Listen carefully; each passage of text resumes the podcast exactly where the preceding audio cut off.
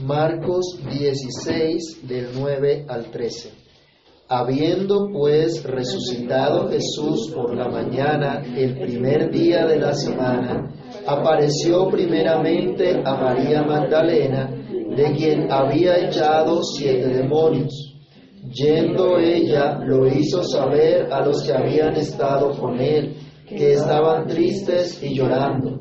Ellos, cuando oyeron que vivía y que había sido visto por ella, no lo creyeron. Pero después apareció en otra forma a dos de ellos que iban de camino yendo al campo. Ellos fueron y lo hicieron saber a los otros, y ni aun a ellos creyeron. Padre Santo, en el nombre del Señor Jesús, hoy te damos gracias por el privilegio que tenemos de acercarnos a ti y meditar en tu palabra. Imploramos tu ayuda, tu dirección. Rogamos que tu Espíritu Santo ilumine nuestro entendimiento para que meditemos en tu palabra guiados, dirigidos por ti, que tú hables a nuestras vidas, que tu palabra traiga edificación, exhortación y consolación a cada uno de nosotros. Permítenos, Dios, ser transformados por el poder de tu palabra. Permítenos hoy ver tu poder, ver tu grandeza, ver tu gloria a través de esta palabra. Abre nuestros ojos, Señor, para que te vean. Abre nuestros oídos para que podamos escucharte y que tu nombre sea exaltado ahora en medio de nosotros. En el nombre de Jesús te lo pedimos y te damos muchas gracias. Amén. Pueden tomar asiento, mis hermanos. Con esta sección iniciamos el último, la última parte del capítulo de Marcos con el cual concluye la narración del Evangelio. Una parte que está cuestionada, unos pasajes que han sido cuestionados por muchos, y lo llaman así el final largo de Marcos porque en algunos manuscritos muy antiguos no aparecen, lo cual no es necesariamente una evidencia que la copia autógrafa no hubiese tenido este pasaje de Marcos. Son muchos los manuscritos que conforman lo que se llama un texto mayoritario que contiene este, este final largo, como se conoce del Evangelio de Marcos. Y en ese texto mayoritario está basado otro texto que se llama el texto, el texto recibido, del cual se basa la versión Reina Valera que hemos leído nosotros y que tenemos ahorita en nuestras manos. Los que quieran profundizar sobre las críticas de este, de este texto y de pronto otros de la, de la Biblia, les invito a que lean eh, artículos al respecto. Entre ellos hay uno muy sencillo que tiene la Sociedad Bíblica Trinitaria, y si ustedes consultan el Facebook de la plantación, allí hicimos una publicación de ese texto. Pero nosotros creemos que Dios es el que inspiró toda su palabra, que toda la escritura es inspirada por Dios y que Él preserva su palabra. Tal como nos dice, vayamos al segundo libro, segunda carta de Timoteo, capítulo 3, versículo 16. Alguien que lo lea, por favor. Segunda Timoteo 3, 16. Toda la escritura es inspirada por Dios y útil para enseñar, para redarguir, para corregir, para instruir en justicia. Toda la escritura toda la palabra de Dios. Y Marcos 13, 31.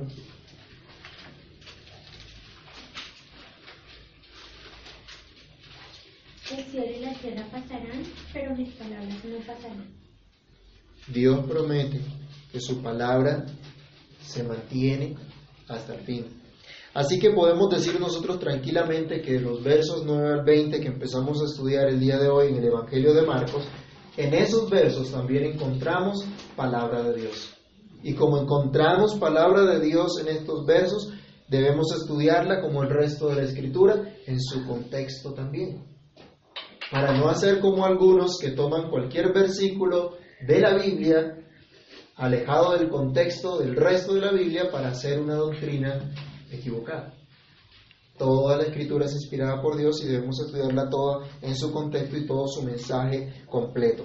En este momento nos vamos a enfocar en los versículos 9 al 13, de los cuales podemos decir que Cristo resucitado ha aparecido a los suyos. Ese es el título de nuestra reflexión de hoy. Cristo resucitado ha aparecido a los suyos.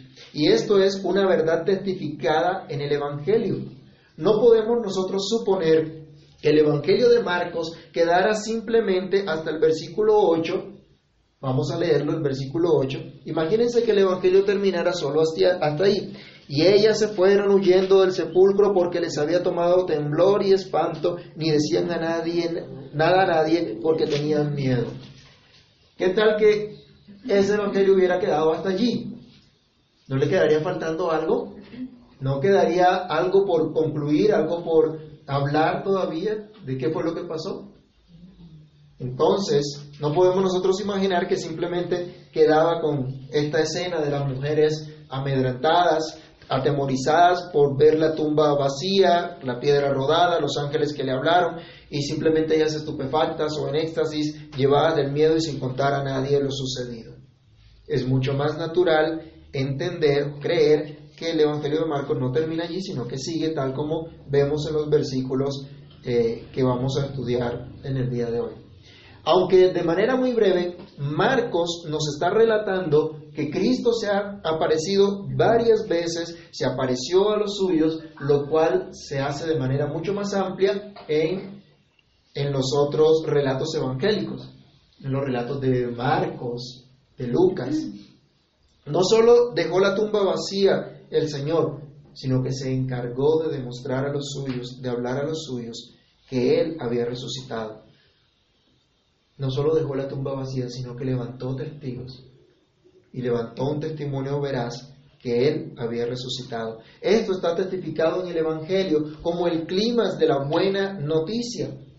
Si el Evangelio hubiese concluido simplemente en que Cristo murió y no que, que ha resucitado, ¿de qué nos serviría ese Evangelio? ¿Qué buena noticia habría realmente en eso? No lo habría. Pero la Biblia, los pasajes, yo les invito a que ustedes en casa, por favor, lean Mateo 28, Lucas 24 y Juan 20.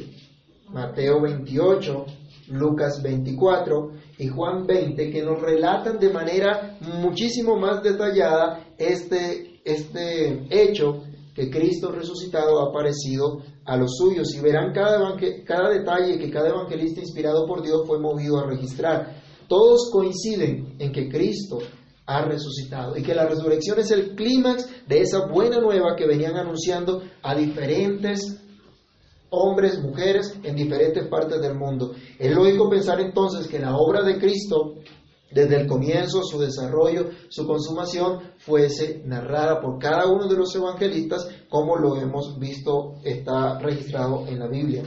De la resurrección depende la fe de la iglesia de la resurrección depende lo que seguiría para los discípulos en adelante. Recuerden el asombro con el cual Marcos viene narrando la buena nueva, viene narrando los hechos de Jesús. Imagínense por un momento ustedes a esa iglesia perseguida en Roma. Hago un paréntesis aquí. En el boletín ustedes encuentran que oremos por los hermanos cristianos que están siendo perseguidos en el mundo entero. Aquí nosotros estamos muy tranquilos. Y aquí no tenemos persecución por causa del Evangelio. Nos podemos reunir cómodamente a estudiar las escrituras. Hay lugares donde no se puede hacer, donde es prohibido. Pero allí hay hombres y mujeres que han creído en Cristo y que siguen fiel a su Señor. La iglesia en Roma, a la que originalmente le escribe Marcos, ya estaba siendo perseguida por causa de su fe. Ahora imagínense a estos hermanos escuchando ese evangelio que está registrado en el evangelio de Marcos, escuchando por primera vez lo que Pedro había dicho, ¿quedaría la iglesia entonces llena de temor y aflicción al ver simplemente que su Salvador murió y que no resucitó? ¿Sería esa la voluntad del Señor? Claro que no. Se le dice a esta iglesia que Cristo resucitó y que Cristo apareció a los suyos como sello de esa promesa divina, cumpliendo lo que él había prometido. Ya nosotros vimos en los versículos anteriores de Marcos, del Marcos capítulo 16, que el Señor había prometido en tres oportunidades directamente a los discípulos que moriría, que sería entregado, que iría a la cruz, que sería sepultado, pero que al tercer día, ¿qué pasaría? Al tercer día resucitaría. Al tercer día se levantaría de entre los muertos y lo cumplió. La tumba vacía era suficiente para mostrar que él había resucitado. Era testimonio suficiente. Pero el Señor, a más de eso, colocó ángeles para testificar de ello. Y él mismo se apareció a los suyos habiendo resucitado. Y gracias a Dios por nuestro Señor Jesucristo que resucitó entre los muertos. No habría iglesia, no habría discipulado, no habría misiones, no habría evangelismo si Cristo no hubiese resucitado de los muertos. No habría fe que vivir ni defender si la resurrección de Cristo no se hubiese hecho. Por eso el Señor levantó testigos de esa resurrección para publicar en todo lugar plenamente esa buena nueva. Así como el apóstol Pablo lo hace en unión a la predicación de los demás apóstoles. Vamos a leer rápidamente Primera de Corintios, capítulo 15 del 1 al 20, donde el apóstol Pablo hace una defensa de la fe en contra de los que decían entre los corintios que no existía la resurrección. Pero Pablo se une a los demás apóstoles en la predicación y nos dice esto.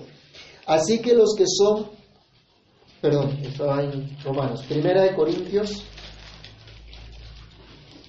15 del 1 al 20.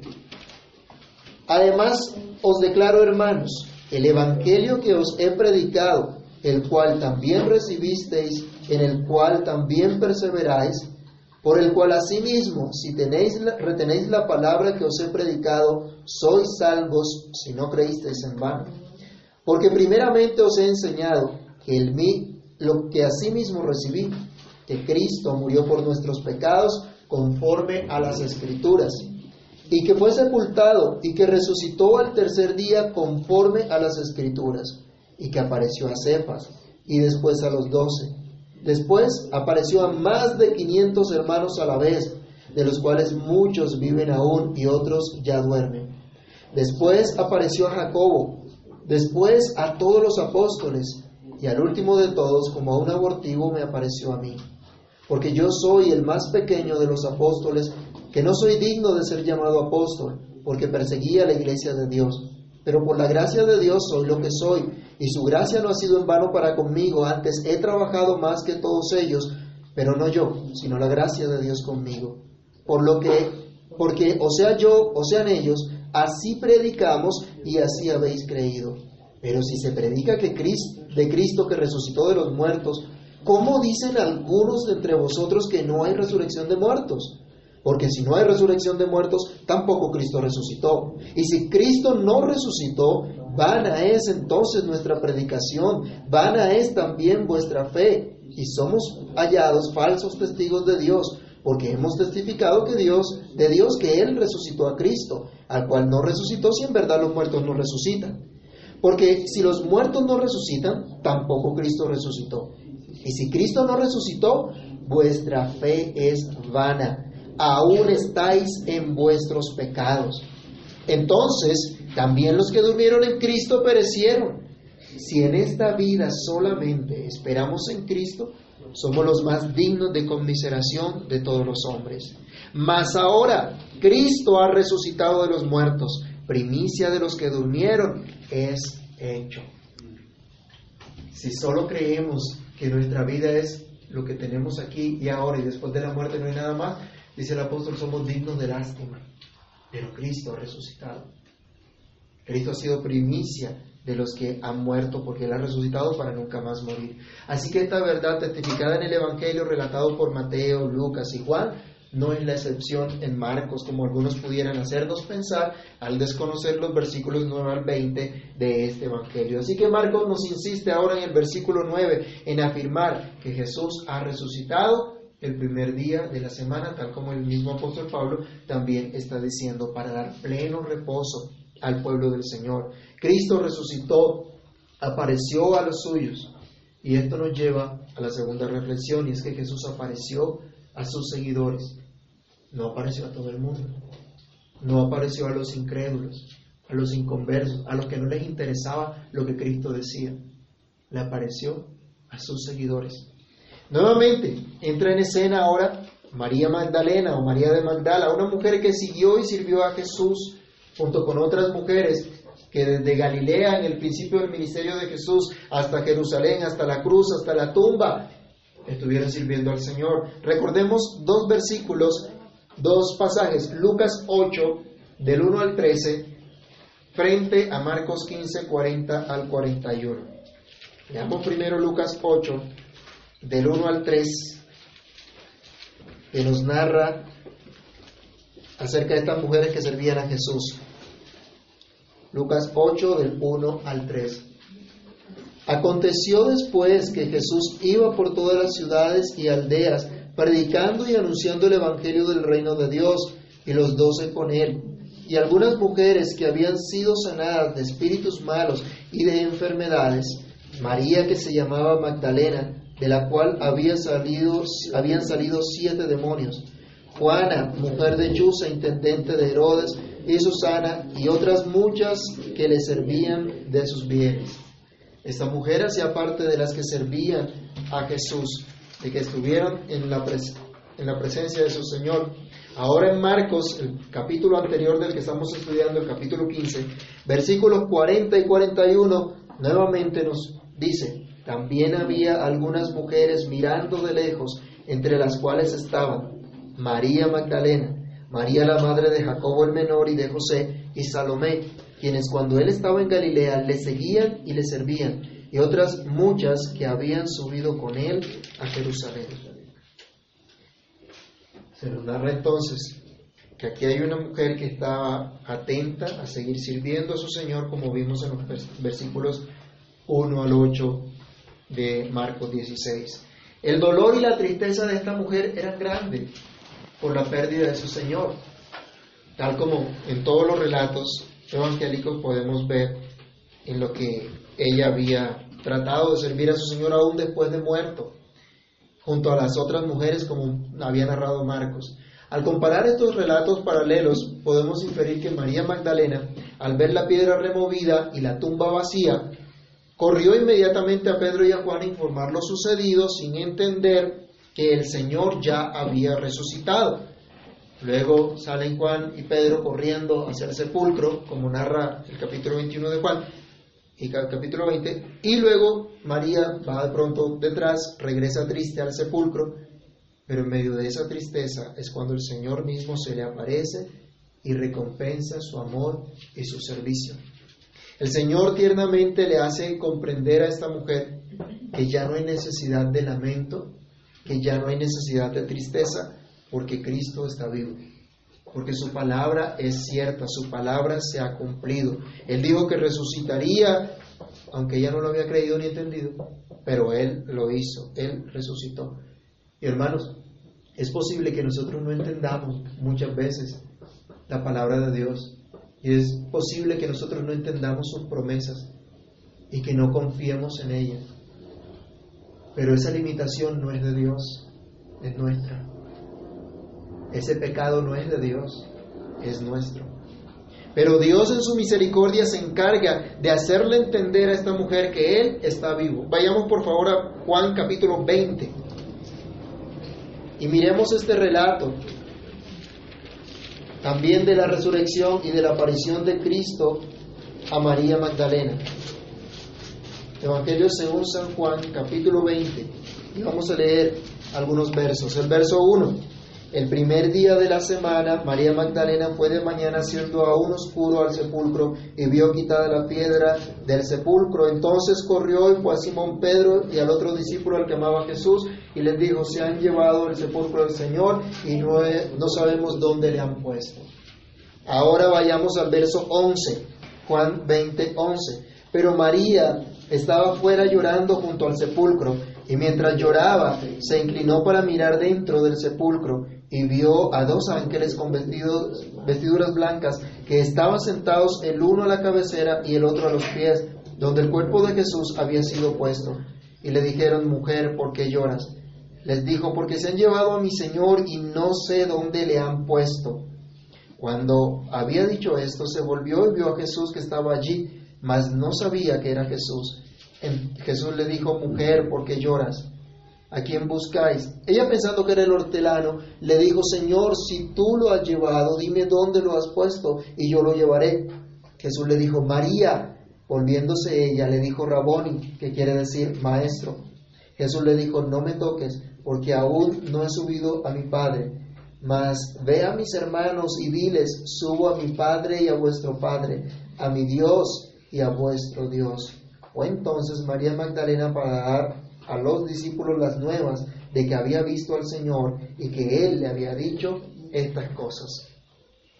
¿Cuánto gozo pueden imaginar ustedes que tuvo esta mujer al ver que su esperanza no estaba muerta, sino que estaba viva?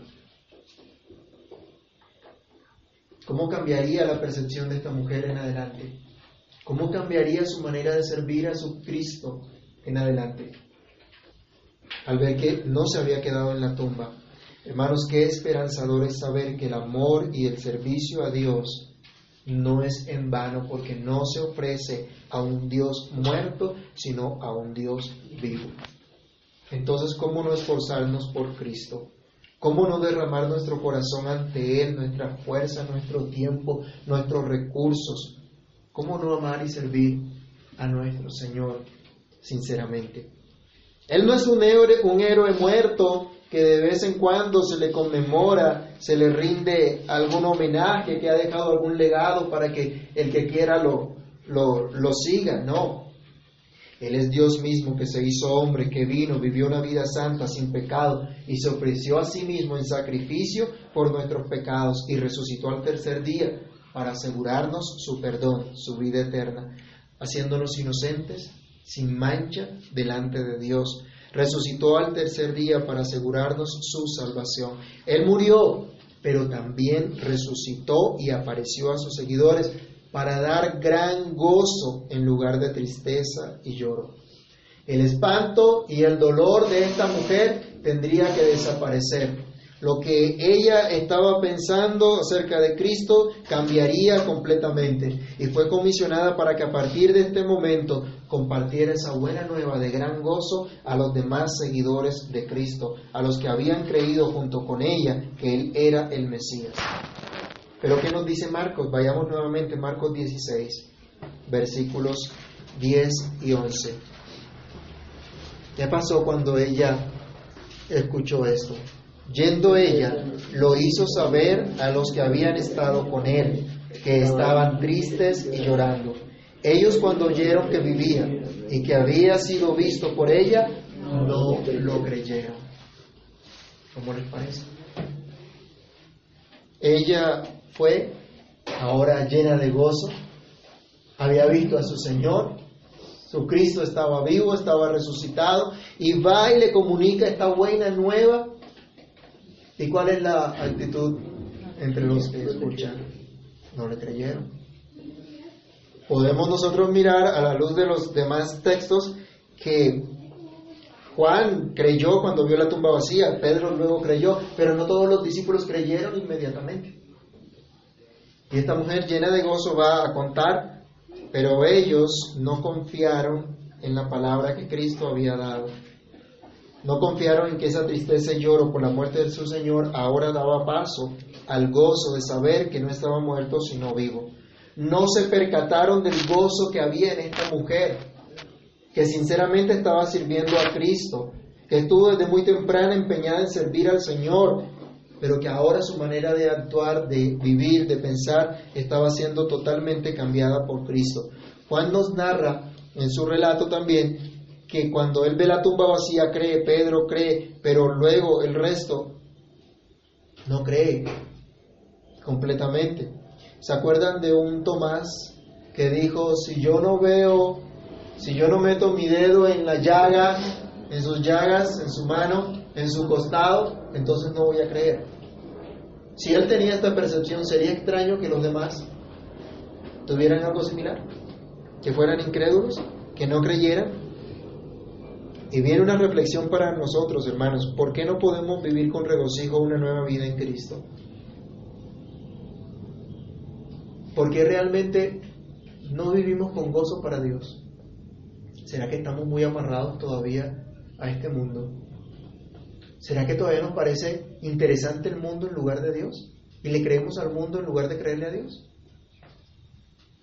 ¿Por qué seguimos lamentándonos y llorando como si nuestro Cristo estuviera muerto? Quejándonos. Porque no tenemos una vida transformada por el poder de Dios y decimos que somos seguidores de Cristo. ¿Será que aún no creemos que el Señor ha resucitado? ¿Aún no creemos en el amor y poder de aquel que se levantó de entre los muertos para darnos vida también a nosotros? Que Dios nos ayude, hermanos. Cristo resucitó y se apareció a los suyos para afirmar la fe de sus seguidores. Dice el versículo 13 y 14 de Marcos 16, perdón, el 12 y el 13. Pero después apareció en otra forma a dos de ellos que iban de camino yendo al campo. Ellos fueron y lo hicieron saber a los otros, y ni aun a ellos creyeron. Lucas, en el capítulo 24, amplía este, este detalle que Marcos resume muy brevemente. De los dos que iban camino, sabemos camino a, a. María Magdalena no era la única testigo de la resurrección de Cristo y Dios no iba a permitir o no iba a dejar que el testimonio de su resurrección quedara a, a cargo de una sola persona. ¿Qué dice la ley de Dios? Que el testimonio de dos o tres testigos es válido. Nunca se juzgaba por el testimonio de uno solo. Debían haber mínimo dos o tres testigos. Y el Señor se levanta innumerables testigos para mostrar que Él ha resucitado. Tan prominente es este testimonio que el Señor hizo eso. Otros dos, dice Marcos, otros dos de los seguidores de Jesús vieron a Cristo resucitado pero no se quedaron callados, no se quedaron atemorizados. Fueron nuevamente a los suyos a compartir la buena noticia que Cristo les había parecido vivo, que había resucitado. Cuando vemos ese relato de Juan y encontramos a Tomás actuando incrédulamente, podemos decir, Marcos tenía razón en hacer este énfasis. Es posible que algunos ya creyeran, pero parece que la mayoría no había creído no estaban seguros de que su Cristo estaba resucitado, que su Señor estaba resucitado. Dos fuentes, en dos circunstancias diferentes, dan testimonio veraz de la resurrección de Cristo para afirmar la fe de los suyos. Pero aún así, los suyos no confiaron. Nuestra traducción dice no creyeron. El texto original o la traducción más literal sería no confiaron. No confiaron en esas palabras. ¿Será que ellos estaban acostumbrados a decir mentiras para que no confiaran? ¿Será que no era válido ese testimonio? Hermano, ¿cuántas veces predicamos las escrituras? ¿Cuántas veces predicamos la palabra de Dios? Y mucha gente que dice creer a Dios no confía en lo que Dios dice. Y yo les animo, hermanos, a que escuchen las escrituras, a que escuchen la palabra de Dios. Antes que escucharme a mí, escuchen a Dios. Dios no miente.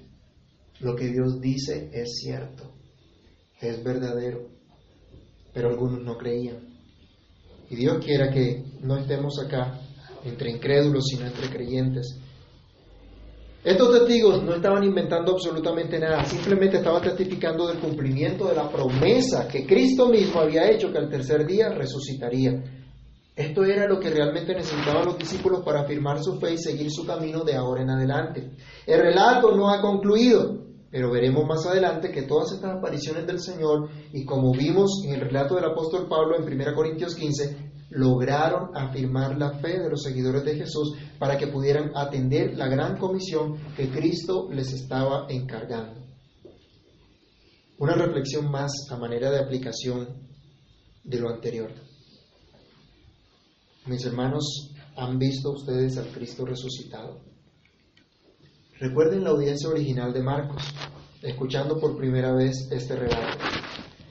Ellos están oyendo que los primeros seguidores de Jesús no creyeron al testimonio de los que habían visto a Cristo resucitado. Pero ahora esos mismos que no creyeron les están predicando la buena noticia. Les están diciendo, Cristo vive, Él ha resucitado. Los que estaban un día en lamento y en temor, ahora están sirviendo a su Señor, dando la buena noticia por doquiera. ¿Creerían o no los cristianos romanos en el testimonio de la resurrección? ¿Crees tú el testimonio bíblico? Los creyentes en Roma creyeron. Y por eso fueron animados, fortalecidos en la fe y algunos de ellos murieron por la fe. Algunos de ellos tuvieron que ser sacrificados, martirizados, torturados por causa de su fe. pero ellos creyeron al testimonio de la palabra de Dios que ahora estaba siendo dada por los apóstoles inspirados por Dios. Esto los hizo creyentes, entregados, abnegados, así como María Magdalena y como aquellos apóstoles que posteriormente dieron su vida por Cristo y el Evangelio. ¿Qué es lo que tú crees del testimonio bíblico? ¿Qué es lo que tú crees de lo que dicen las Escrituras? ¿Crees realmente que Cristo ha resucitado? ¿Que ha sido perdonado por la obra de Cristo? La resurrección de Cristo es lo único que nos asegura el perdón divino, pues nos dice que la ofrenda de Jesús fue aceptada por el Señor, por Dios el Padre. Primera de Juan 2, 2 nos dice que Jesús es la propiciación por nuestros pecados. Y no solo por los nuestros, sino por los del mundo entero. Él es la propiciación por nuestros pecados, el pago por nuestros pecados. Dios aceptó su sacrificio y la evidencia de que el sacrificio fue acepto es que Él resucitó. Solo por la obra de Cristo tú puedes recibir perdón. No es por lo que tú puedas hacer. No es por lo que tú trates de compensar a Dios porque te has portado mal. ¿Ha visto que los niños chiquitos y los adolescentes suelen, después de haberse portado mal, llegar cariñosamente a los padres. Después que cometieron una pilatuna, decir, papito, mamita, como si con eso arreglaran lo que hicieron mal, en vez de arrepentirse. O el hombre que maltrata a su esposa y luego le lleva un ramo de flores. O le regala un anillo. O alguna cosa para contentarla. O de pronto pudiéramos decir al revés. La mujer que viene y entonces le hace un plato exquisito al marido como desagravio al, a la ofensa que, que hizo contra él. Pero no hay arrepentimiento. Hermanos, nosotros no podemos hacer absolutamente nada para compensar a Dios por nuestros pecados. Pero tristemente hay muchos que siguen viviendo tratando de compensar a Dios por sus pecados. Y lo que están haciendo es añadir pecado sobre pecado. Pues con eso están diciendo que la obra de Cristo no es suficiente. Que el sacrificio de Cristo no es suficiente. Hermanos, no hay absolutamente nada que podamos hacer para compensar a Dios por nuestros pecados. Cristo ya lo hizo todo.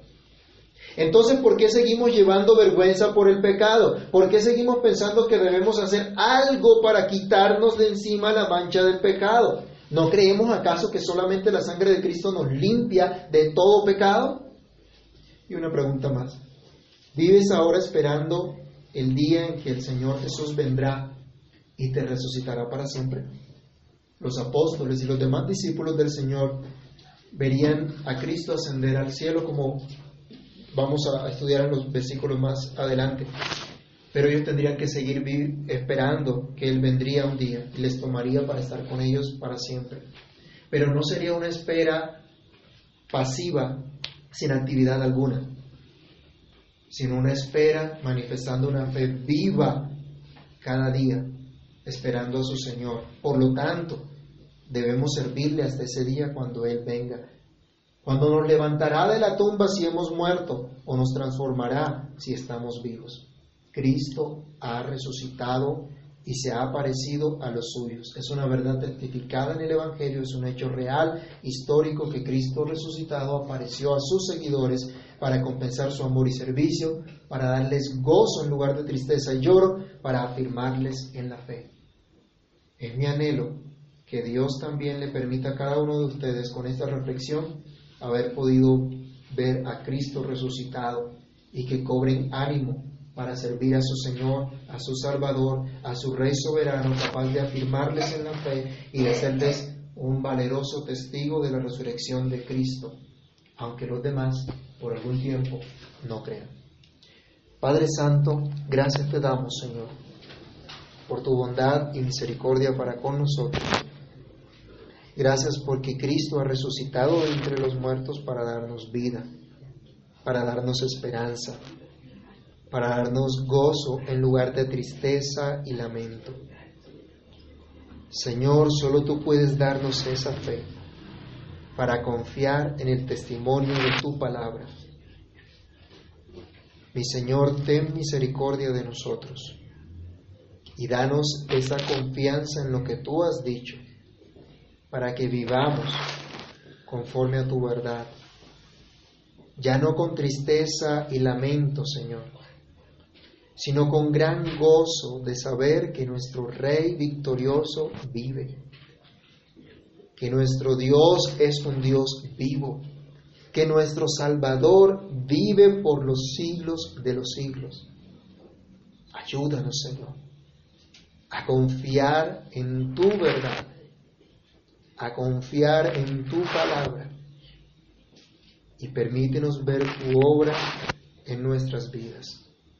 Permítenos a cada uno hoy ver a ese Cristo resucitado dándonos vida, vida abundante vida que exalta, que enaltece, que engrandece tu santo nombre. Ayúdanos, Señor.